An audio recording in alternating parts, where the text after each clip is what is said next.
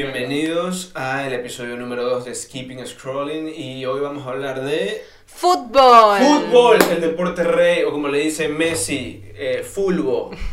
Acuérdense que eh, pueden escucharnos por YouTube, suscríbanse al canal Skipping Scrolling y desde ahora pueden escucharnos también en Google Podcast, Apple Podcast Ah, y en Spotify, exactamente. Wow, si no nos quieren ver... en todas partes. No hace falta que nos vean las caras si no quieren. Pueden escucharnos solamente si van camino al trabajo, si van haciendo ejercicio, jugando fútbol también. Se ponen dos cascos. Preparándose para fútbol. el partido. Aquí estamos para hablar de fútbol y cómo viene representado en el cine, en las series. Pero no es solo de fútbol, sino que puede ser también para quien no le gusta el fútbol, de historias. No tiene que gustar detrás el de deporte eso. del fútbol para ver este episodio. Estamos, como ven, todos uniformados. Aquí está Nicolai Salazar Prince, nuestro editor, productor, postproductor. Muchas cosas hace. detrás de Fanático del. Barça. Fanático del Barça con su franela clásica de el escuadrón culé.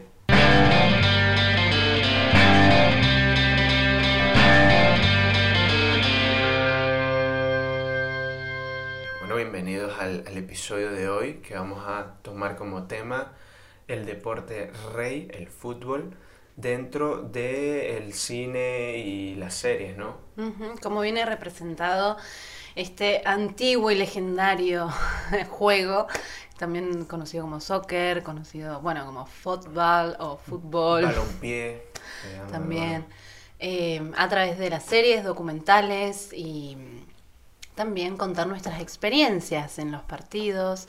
Como verán, nos hemos también puesto acorde a la situación. Nuestros equipos favoritos, nuestros clubs nuestros favoritos. clubs.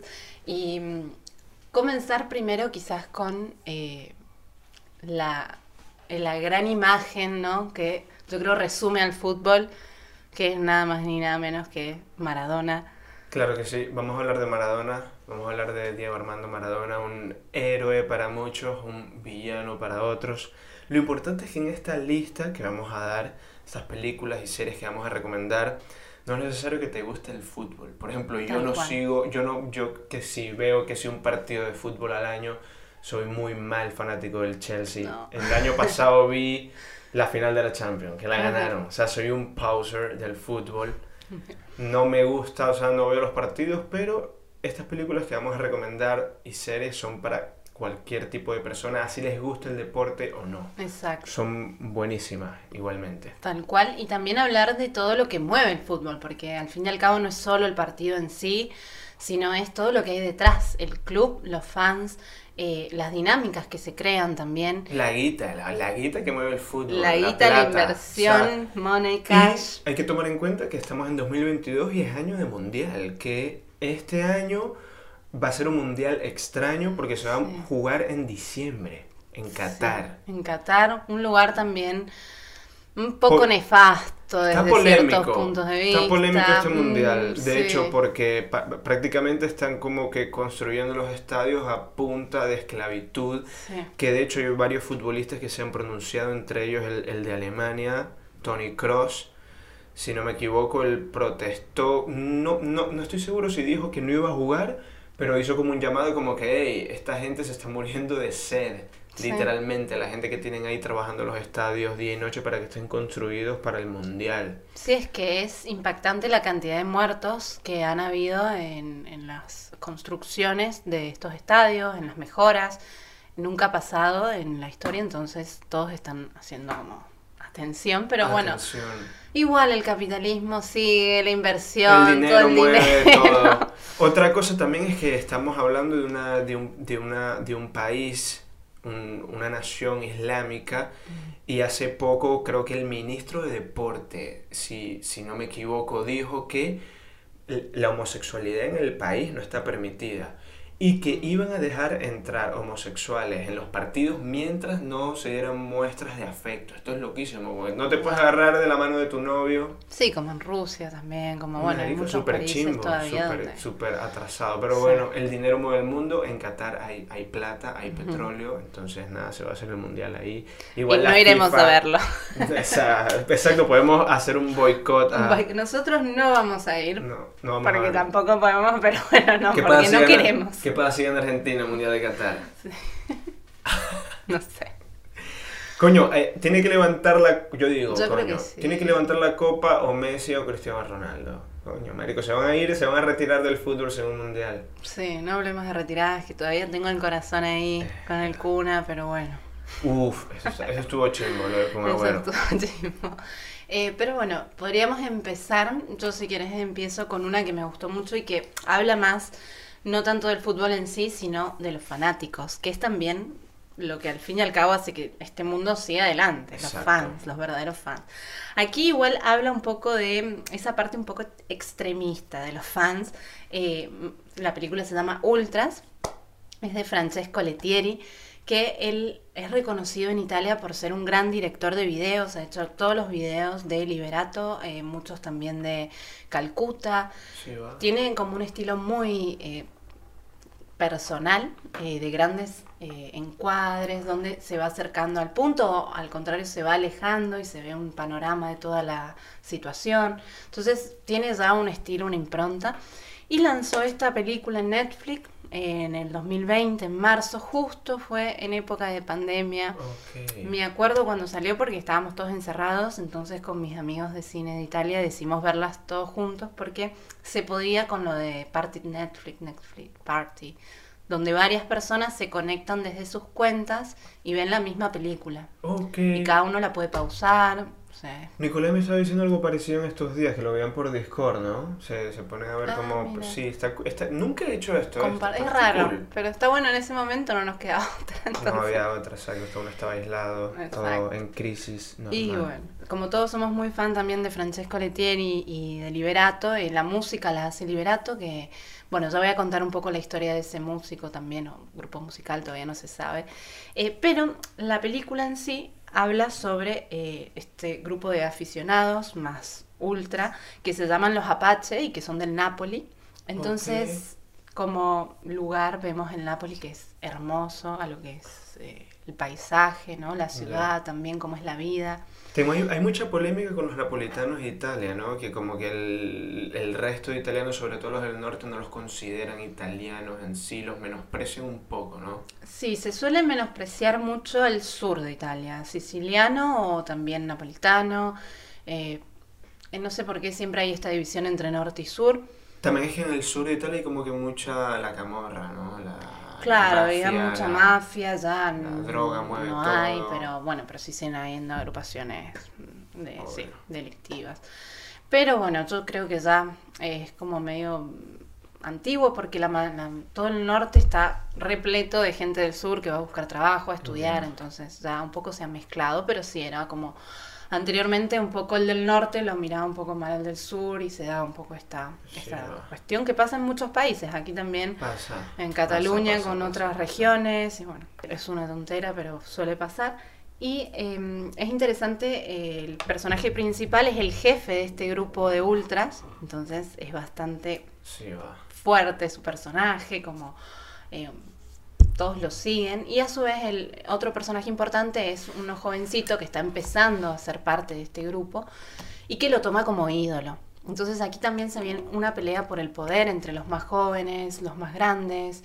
eh, y justo el jefe lo que quiere es salir de esa situación. Ya ha llevado tantos años, ha vivido tantas situaciones que quiere un poco salir, pero no puede porque tiene un pasado que lo sigue a donde sea. Todo es conocido por ser uno de los jefes de esas agrupaciones. Entonces Sí, eh, se da un poco este, esta dinámica. Y bueno, es muy interesante. Es un poco violenta, pero no tanto, no tanto en realidad. Muestra más un poco la vida de, de los fanáticos del Napoli eh, y cómo es el día a día. Y eh, la música la hace Liberato, que Liberato es eh, un, bueno, es un artista, no se sabe si artista o grupo, también se habla que puede ser un colectivo musical, que todavía no se conoce, es como un poco gorilas, donde no sabíamos antes quiénes eran detrás. hoy Pero es todo sabemos. animado, los videos de ellos. o- No, estos videos los hace Francesco Lettieri, pero nunca aparece Los los músicos. Solo se lo- los ve de espalda como con la capucha uno. Entonces se, se supone que será uno, pero también se piensa que pueden ser varios.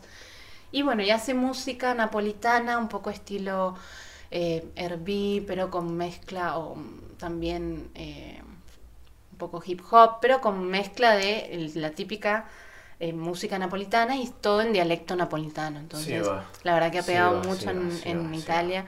Y bueno, y él hace toda la música de esta película, así que se las recomiendo Brutal. ultras. Que sigue un poco el estilo también de Green Street de Hooligans, esta película. Sí, va. No sé si tú la has visto, la de El mm, Lexi sal- Alexander del 2005. Sí, que sale el, el Elijah Wood, ¿no? El- Exacto. El, del Señor de los Anillos. Está buena. Este, este sí que me acuerdo que tenía escenas fuertes de, de, bueno, es que se matan a piñas ahí afuera del estadio, ¿no? Y los ingleses creo que son un poco más extremos en esto, en lo que es el pelearse afuera por, el, por los equipos. Yo ahora voy con mi primera recomendación, que es más ligera, porque aquí no, aquí no, aquí Nos empezaste nivelamos. fuerte. Sí. Aquí voy con una película dominguera. Mis recomendaciones de hoy van a ir en creciendo. Yo voy a ir con esta, que es una película de domingo, chill, que no te, no te va a cambiar la vida, pero está entretenida, está chévere. Es una película española de Roberto Santiago. Se llama El penalti más largo del mundo, es del 2005.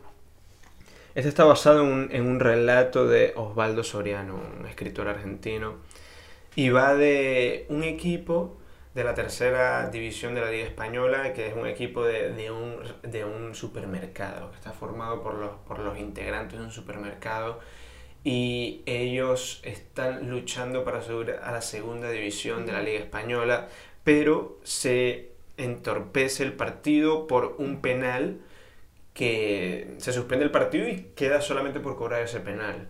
Mm. Está, está buena esta peli, está protagonizada por Fernando Tejero, Mira. que es el, el, el conserje de Aquí no hay quien viva, me, me encanta este actor, que justamente, bueno, rodó esta peli cuando estaba ya más o menos como terminando esta serie. Y esta se encuentra en HBO Max, está fácil de, de conseguir. El rodaje leí que tuvo como complicaciones porque ninguno del elenco sabía jugar fútbol. No. Sí. Y los entrenó Luis Hernández, un jugador que estuvo en el Real Madrid un tiempo, ahora juega en la liga israelí, en el Tel Aviv, si no me equivoco.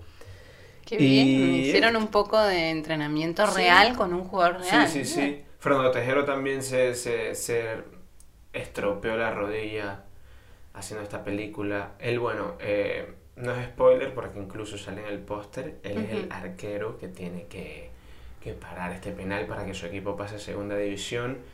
Y bueno, es una película súper española. Eh, las películas españolas hay mucho como follete, folleteo de por Mucho medio, folleteo. sí, y cervezas, Mucho y, sexo. sí, porros y cosas. Es cómica, es graciosa. Es siempre Tiene es un poco 5.3 gracioso. en IMDb, o sea, no está tan alta la puntuación, pero como te digo, es una película que no te va a trastocar, no te va a cambiar la vida, Claro. te va a entretener, es sobre fútbol, y más que sobre fútbol es como esto, como de equipo, pues de, armar equipo entre De tus armar grupo. compañeros, exacto, de armar grupo y, y tirar para adelante un poco, ya sea en el ámbito del fútbol o, o en lo que sea. Y reírse un rato. Exacto, es una película para reírse, sí. y que está bastante bien. No te tiene que gustar el fútbol para, para ver esta peli, sin duda. Otra cosa de lo que me gustaría hablar, que se ha dado mucho, es el tema de las docuseries. Sí, va. Eh, la primera fue eh, del Sutherland hasta la muerte, Till I Die, o del Till I Die, que fue la primera docuserie donde se mostraba un poco el detrás de bambalinas, ¿no? Qué es lo que pasa con el equipo, comprar un jugador, si la inversión acá, si estamos mal, la crisis. Eh, entonces esto dio pie a un montón de series que hoy ya hay varios docuseries. Eh, hay una del Manchester, creo que hay una de la Juventus. También la otra que me interesa conversar es la de eh, Leeds United, donde sale Marcelo Bielsa. Están todas en la mayoría en Amazon, ¿no? He visto que Amazon ha hecho un montón, ha hecho uno de Sergio Ramos también. Exacto, Amazon está dando mucho también serie. eh, eh, la de Take Use eh, Home es de Prime Video de Amazon, pero la de Sutherland ah, es Till I Die es de Netflix. Ok, sí va. Eh, son dos temporadas y bueno, y ambas habla un poco de cuando mm, caen en descenso y cómo hacer para que Equipo resurja, ya sea económicamente, buscando estrategias de marketing, o sea, habla un poco de todo, no solamente del fútbol. Jugando los partidos, viendo si invertir más en un equipo, en un jugador o no. Em, y en la de Take You Home de Leeds United me gusta porque, bueno, sale Marcelo Bielsa, que eso es un ídolo para mí. Háblame de Marcelo Bielsa, que sé que es un técnico argentino, ¿no? Sí, es un técnico y em, ha sido técnico también de Argentina, de Newell Boy. Em, y aquí hace que este equipo que estaba en la segunda división vuelva a la primera. Sí, va. Y su postura, lo bueno y lo interesante que tiene es que tiene una postura muy distinta a la de cualquier director técnico, ¿no? O sea, sí habla obviamente de tecnicismo y cuestiones eh, de estrategias, pero también él apela mucho a eh, la parte más social, más humana de los jugadores. Eh, y tiene, bueno, un par de cositas la serie que no quiero adelantar, pero de situaciones en donde se ve metido Marcelo Bielsa y que, bueno, logra responder de manera muy interesante. Por ejemplo, una vez que lo agarran viendo cómo juegan los otros partidos, medio espiando cómo, cómo jugaban eh, los otros equipos. Los, los, que iba Los que iba con los que iba a enfrentar. Está cool Algo que está prohibido, pero bueno. ¿Sabes quién era un poco así también? José Mourinho, que mm. yo creo que es mi técnico favorito y es muy, muy picarón de hecho, hay una serie que está en, Amazon Prime, Prime, Video, que es sobre el Tottenham, que de hecho él lo despidieron del Tottenham. O sea, sale, hicieron como una temporada o dos y, y después él lo votaron del Tottenham porque él siempre es un... Hace un juego como un poquito sucio. Por ejemplo, me acuerdo cuando, cuando estaba con el Chelsea que, eh, bueno, mm, se tomaba casi que un clásico los Barça-Chelsea, porque el Barça, de hecho yo odio el Barça porque siempre eliminaban al Chelsea en, en, Champions, bueno. Y... O sea que acá tenemos una pica, un poquito, porque Nico tiene la camiseta del Barça. Es culé. Y ¿sabes qué hacía Mauriño? Rompía el Camp Nou. O sea, él decía, venga, eh, rompía la cancha, literalmente le hacía huecos y les decía, mira, en esta parte de la cancha voy a romper aquí y acá, ya saben. Y los entrenaba al equipo ya sabiendo que la cancha estaba rota en ciertos lugares para que el Barcelona se resbalara, pisara mal, se cayeran el otra vez también lo expulsaron de, de, lo, como que lo multaron de que no podía entrar a dos partidos más y el tipo se escondió en las cestas de ropa sucia para poder entrar y, ver el ese es un personaje me este encantan estas historias es muy crack el José Mauriño que bueno empezó con su estrellato empezó con el Porto ah. pero todos aprendieron si no me equivoco en el Barcelona. O sea, él estaba como que en el equipo técnico, no me acuerdo de qué director técnico del Barcelona, pero aprendió con Pep Guardiola incluso eh, en el Barça. Después, bueno, él dirigió el Porto, lo llevó a ganar Champions y, y nada, ahorita, ahorita ni siquiera sé con quién está. Es que yo no soy futbolero a tope, pero... Pero bueno, estas cosas me, llaman la atención, estos sí, detallitos estas historias, a mí también me gustan esos personajes. Sí, bueno. Tal cual. Em, y eh, también hay otras series que se han empezado a dar, pero no sé si primero querés vos eh, comentar la otra peli que habíamos visto también. Sí, va. Yo tengo una peli aquí eh, que, bueno, le estoy repitiendo muchísimo esto, pero hago hincapié porque no te tiene que interesar en lo absoluto el fútbol o el deporte para ver Shaolin Soccer. Que, o sea, te cagas de la risa. Es demasiado cómica esta película va de un jugador que lo desterran, que lo destierran de la, de la, de la liga china, lo, lo, humillan y el tipo arma un equipo de fútbol para volver a, a su estrellato en, en, lo que es la liga profesional china, que arma con gente que, esto está muy loco, que combina el kung fu con el fútbol. Y entonces es una locura. todo lo que pasa. Es el mismo director de Kung Fu Hostel o Confusión, le pusieron en España. Es de Stephen Show, es, una producción de Hong Kong, China. Que bueno, esta es una polémica de si Hong Kong es China o no es China. Se encuentra en Amazon Prime Video. Y de hecho la referencia en Kung Fu Hostel en el, del 2004, porque esta película Shaolin Soccer es del 2001 es la primera película de Hong Kong, es otro fun fact. La, la primera película hongkonesa en sobrepasar una cartelera de 60 millones de dólares. No. Es muy arrecha esta película. O sea, es graciosa, es absurda. Si vieron eh, Confusión o Kung Fu Hustle, esta, esta la tienen que ver. Tiene 7.3 en Y está en Prime Video. Fácil de, de encontrar. Y arrechísima, arrechísima. Ya te digo que no tienes que saber nada de fútbol Para para, para ver esta. Genial. Me hiciste acordar a una que vi que no iba a hablar de esa película, pero ahora que me acordé, eh, era una película que vimos así en el cine, como de selección, de esas así media underground, y se llama Diamantino, es portuguesa. Ah, la marica, yo la vi es en muy Sitges. bizarra. Yo la vi en ¿La Sitges, que es como basada en Cristiano Ronaldo, el personaje, que es Y un- los perros que corren. Que sí, que ve como popis. Marica, no pensé en esta. Qué, bueno, tampoco qué bueno que la trajiste. Yo la vi en Sitges, creo que la estrenaron en 2018 o 17.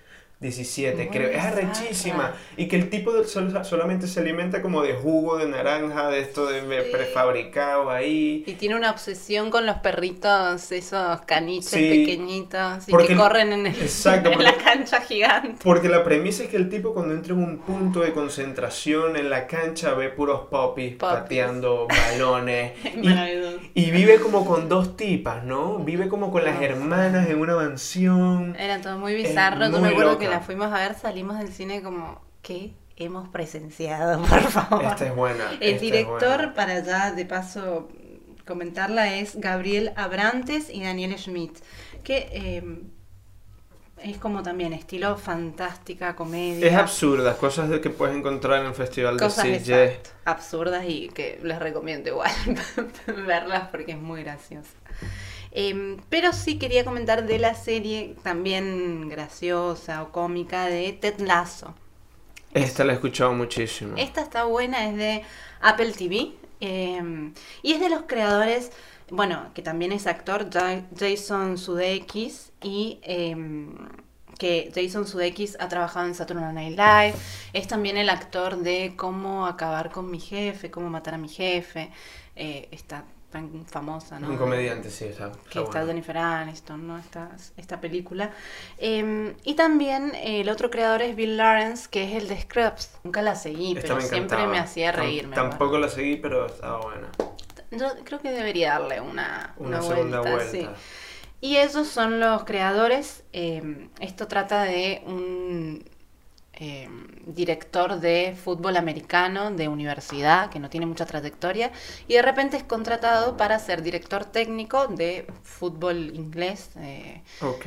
en un gran equipo eh, como es el Newcastle, me parece, una cosa así, eh, y que juega en primera división. Entonces, Este incluso ganó bastante Golden Globes esta serie en la- en lo- en el año pasado, Ted Lasso, sí. Ah, Ted Lasso. Sonó bastante, sí. mira, em, Este es de Apple TV. Es de Apple TV y bueno, se las recomiendo porque es graciosa, si bien es políticamente correcto, el humor no, no es un humor mm, tampoco desfachatado o no sé. Y no te tiene que gustar el fútbol tampoco. No para- te tiene que gustar el fútbol porque igual las dinámicas son graciosas, entonces... Y es un humor bastante inglés, pero que se contrapone un poco con una parte un poco norteamericana, entonces está bueno, está bueno.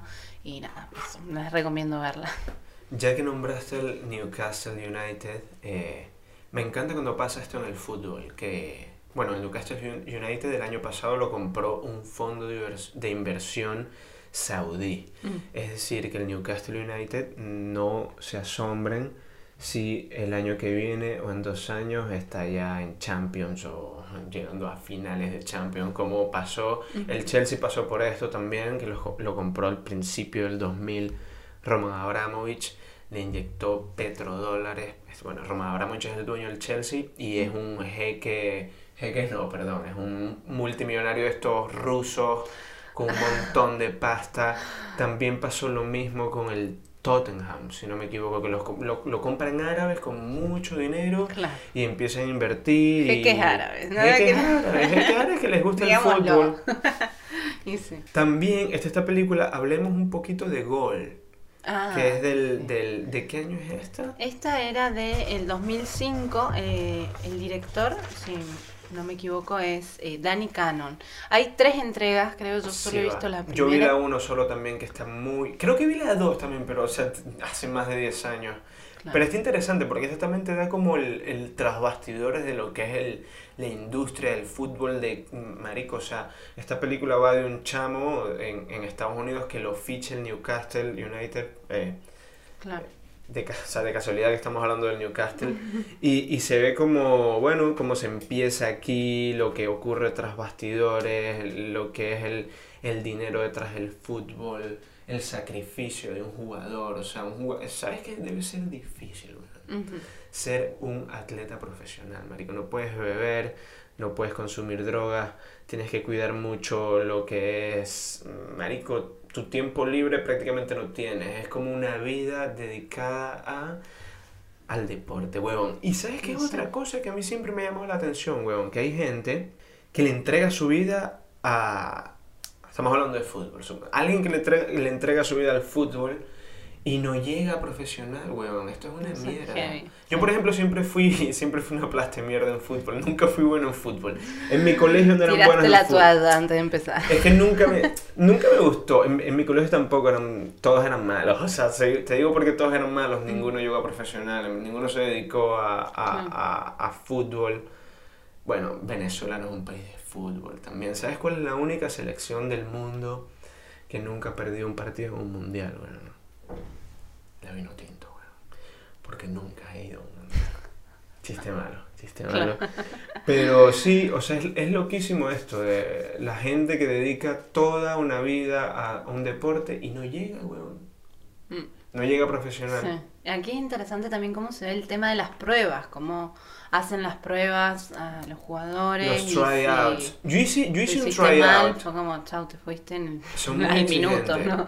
Yo jugaba a béisbol, hice un tryout y te dejan en la mierda. O sea, es una cosa que, claro, ya lo empiezas a hacer de 14. 14, 15 años. Sí, lo que pasa es que el béisbol es más tardío, o sea, el fútbol es de más joven. El fútbol ya de 25 Sí. años ya, no eres, ya eres viejo.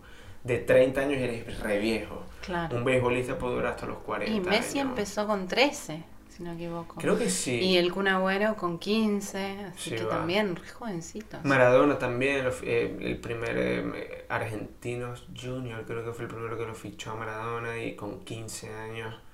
Pero bueno, ya más adelante vamos a hablar bastante de Maradona. de Maradona. Que nada, ahí Y Bueno. bueno, ahora que lo trajimos, podríamos hablar. lo de- sacamos, lo sacamos, lo sacamos la, la, la, la carta bajo la manga que es... eh, es. El as bajo la manga, que es, yo creo que, si no, yo creo que es uno de los documentales más increíbles que yo he visto en general. O sea, por eso lo dejé para lo último. Mm. Se llama Diego Maradona el documental y es de Asif Kapadia, el mismo director de Amy, del documental de Amy Winehouse, que está brutal también.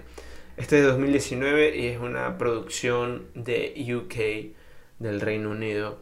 Y va, eh, va de el héroe, el villano, el dios, el diablo de lo que fue Maradona. Y está constituido su documental por 500 horas inéditas de, de, de este personaje y sobre todo de lo que hizo en el Napoli. O sea, porque se ve que Maradona pasó una etapa de mierda en el Barcelona, donde casi no jugó porque sufrió de lesiones. No estuvo mucho, estuvo como dos años en el Barcelona. Y luego lo compra el Napoli, que er- era un, era un equipo pobre, de una ciudad pobre, Sí. y un equipo que, o sea, mm, creo que había ganado dos trofeos en lo que era su historia hasta cuando llegó Maradona, que de hecho, un paréntesis, sale bastante en, en The Hand of God de de Sorrentino, Dios. que, que, o sea, Fue la mano de Dios. Fue la mano de Dios, exacto, de que eso, justamente. de De, la lo- cómo los fans ni se esperaban. ni se esperaban era que como, iba- iban a fichar a... ¿Cómo van a fichar al mejor jugador ¿Cómo va del a mundo en, un- en un- en un- en un- en una parte tan pobre y tan recóndita como era Napoli, weón? Sí. Y se ve como viene aquí Maradona y en una parte él dice, bueno, a mí- yo pedí una mansión, me dieron un apartamento, yo pedí un Ferrari y me dieron un Fiat. O sea, él vino como cabizbajo del Sí. Barcelona, porque del Barcelona no hizo prácticamente nada Ujú. llega al Napoli y lo que hizo es una cosa abismal que ahora yo pongo en la mesa esto. Yo digo, Messi o Cristiano Ronaldo no han hecho una cosa así, como lo que hizo en el Napoli, de Marico, levantar un equipo el solo, llevarlo a ganar Copas de Italia, llevarlo a ganar la UEFA, weón. O sea, lo llevó a lo más alto que se podía llegar. Sí. Y, y también, claro, se ve aquí, te digo que no es un documental de fútbol, es un documental de Rise and Fall, de, de, de, de un héroe que luego cae en, en, en mierda y se convierte en lo peor del mundo, pero también te conectas con, Ujú. con- o sea, logras entender un poco por qué Maradona cae en lo En que eso, cae, sí, o sea, demasiada presión, era, un, era de una villa de Buenos Aires Claro, donde el contexto en el que creció. él mm, era súper bajo, o sea, tercer mundo, que el piso era de, de, de tierra. O sea, era, era pobre Maradona, con cinco hermanos. Ahí sale que el padre se levantaba a currar a las 4 de la mañana, era un obrero. O sea, y ya desde los 15 años él empieza a mantener a toda la familia. Se ve también... Sí, no se puede esperar también de alguien que viene de esa de ese contexto tan violento, Ya. tan difícil, Tan jodido. que pueda ser muy diferente a eso. O sea, realmente era obvio que iba a tener un poco esta salida en su vida, sobre Mucha todo presión. por que la presión y por el cambio de golpe de, de, De cero a de ser una pues. villa a ser un, Al una mejor del mundo. famosa. o sea, Es como- ahí, está, ahí está una religión, el maradonismo. O sea, es una locura. Es que hay en Nápoles toda una esquina, creo que es todo un, o una cuadra, no sé, que hay toda una especie de, de santuario a Maradona. Bueno, cuando se murió el año pasado le cambiaron el nombre al San Paolo a Estadio de Armando Maradona. Y es, es loco porque, ¿sabes que se murió como hace un mes el hermano menor de él? Sí. Y de 51 Tú años, weón. Sí, creo que te dije yo. Y se murió y de 51 tacos y también fue profesional. Claro, no fue Diego Armando Maradona. Creo que jugó en los Osasuna y en otros equipos ahí. Pero eh, se ve también, otra de las cosas interesantes de este docu, es que se ven los lazos que él tenía con la camorra. O sea, que Mm. estaba directamente, era amigo directamente de los capos de la mafia que, que bueno. Se ve también cuando gana el Mundial en México. Se ve también en el Mundial de Italia 90 cuando elimina a Argentina, a Italia y aquí para los italianos pasó de ser lo máximo a Ah, odiado. Y lo arrecho es que se ve que, o sea, los jodieron por todos los lados que pudieron. El Sí. gobierno lo empezó a perseguir, le empezó a joder por lo del tráfico de droga, se ve que era un putero. Claro, también eso, como el contexto cuando le conviene es un dios Es y un cuando dios, ya no exacto. le conviene, bueno. O sea, échale, échale bolas que, poco cuan- que cuando la era parte Dio, política, ¿no? cuando era Dio, eh, a saber cómo. Todo el mundo sabe que Maradona era tremendo farlopero, cocainómano. A saber cómo, cómo, cómo lo hacían saltarse estos test de, de doping. Ujú. No, no salió esto hasta que el tío que, elimina a Italia en, en el Mundial de Italia 90. Qué casualidad. Marico. Y que, y que el partido fue en el San Paolo. Que Sí. esto, esto es otra cosa que trata en el documental que la Federación Italiana de Fútbol. Qué estúpida fue al no ver que no podían poner a jugar a Diego Armando Maradona en el San Paolo porque los napolitanos apoyaban a Claro. Argentina en este partido de cierta forma. Después eliminan a Italia y como que se sienten todos, lo toman muy mal. Y se ve, se ve la caída, weón. En Venezuela lo, lo, lo odiaban mucho porque era súper chavista el tipo. Y sí, también muy cubano. Sí, o sea, tiene un tatuaje de Che Guevara en un brazo. Bueno, pero es que Muy tú, pro comunismo. al ver, exacto, pero es que al ver de dónde salió él, de que era de una familia peronista, pobre, coño, o sea, era la realidad que él conocía. Pues. Sí. Entonces aquí también como que tú eh, no, no te No lo justificas, pero no entiendes. pero entiendes Sí, por qué, Total. por qué pasó todo esto. Eh, hay un dato curioso que Peter Shilton, que era el arquero de Inglaterra al que él le mete eh, la mano de Dios, la el, el gol, yo- es el gol más popular de la Es historia. que del eso fue una revancha, una venganza histórica. Sí, por las Malvinas. ¿Sabes que histórica. también todo esto? Este documental es arrechísimo Es por eso, porque no es de fútbol. El tío no quiso ir eh, al, al estreno del documental en UK y tienen que verlo. Es, es una, yo, yo creo que el mejor documental que he visto en mi vida. Y eso Te- es lo lindo del fútbol. Yo creo que el tema de la mano de Dios nos dio también esa impronta histórica de saber que como una cuestión que es un juego, puede cambiar igual socialmente muchas cosas, porque para la Argentina en ese momento fue como una venganza, como una revancha, Ya, como decir, ya. sí, nos hicieron todo esto, pero nosotros les vamos a hacer esto. Les quitamos la copa. las- lo- Entonces, un poco de justicia pero- poética, si se quiere. Sí, súper sí. Este documental está en Filming, tiene una puntuación de 7.7 en IMDb y, y, y véanlo. Así no les importa el fútbol, no les importa Maradona. Vean este documental, que es bueno. Tienes una fan del Boca, que él también pasó por el Boca Juniors, Sí. ¿no? No sabemos. Y nada. Eh, bueno, no sé si querés comentar otra más o ya vamos cerrando. Vamos cerrando. Vamos cerrando que porque es mucho. Ya no- no- nos No emocionamos mucho con el tan fútbol. largo. Sí, quedaron un montón de películas, Luna de Avellaneda, eh, ¿qué Sí, más quedaron? Que conversáramos. Mm, Eh, Metegol, Metegol, de Campanella, bueno, también esta es de Campanella, pero bueno. Yo quiero decir algo, una cosa que a mí me, me, me, me, me atormenta. Mm. ¿Cómo puede ser que el jugador mm, más grande del mundo ahora, Messi, no sepa pronunciar fútbol? Dice fulbo, el tipo.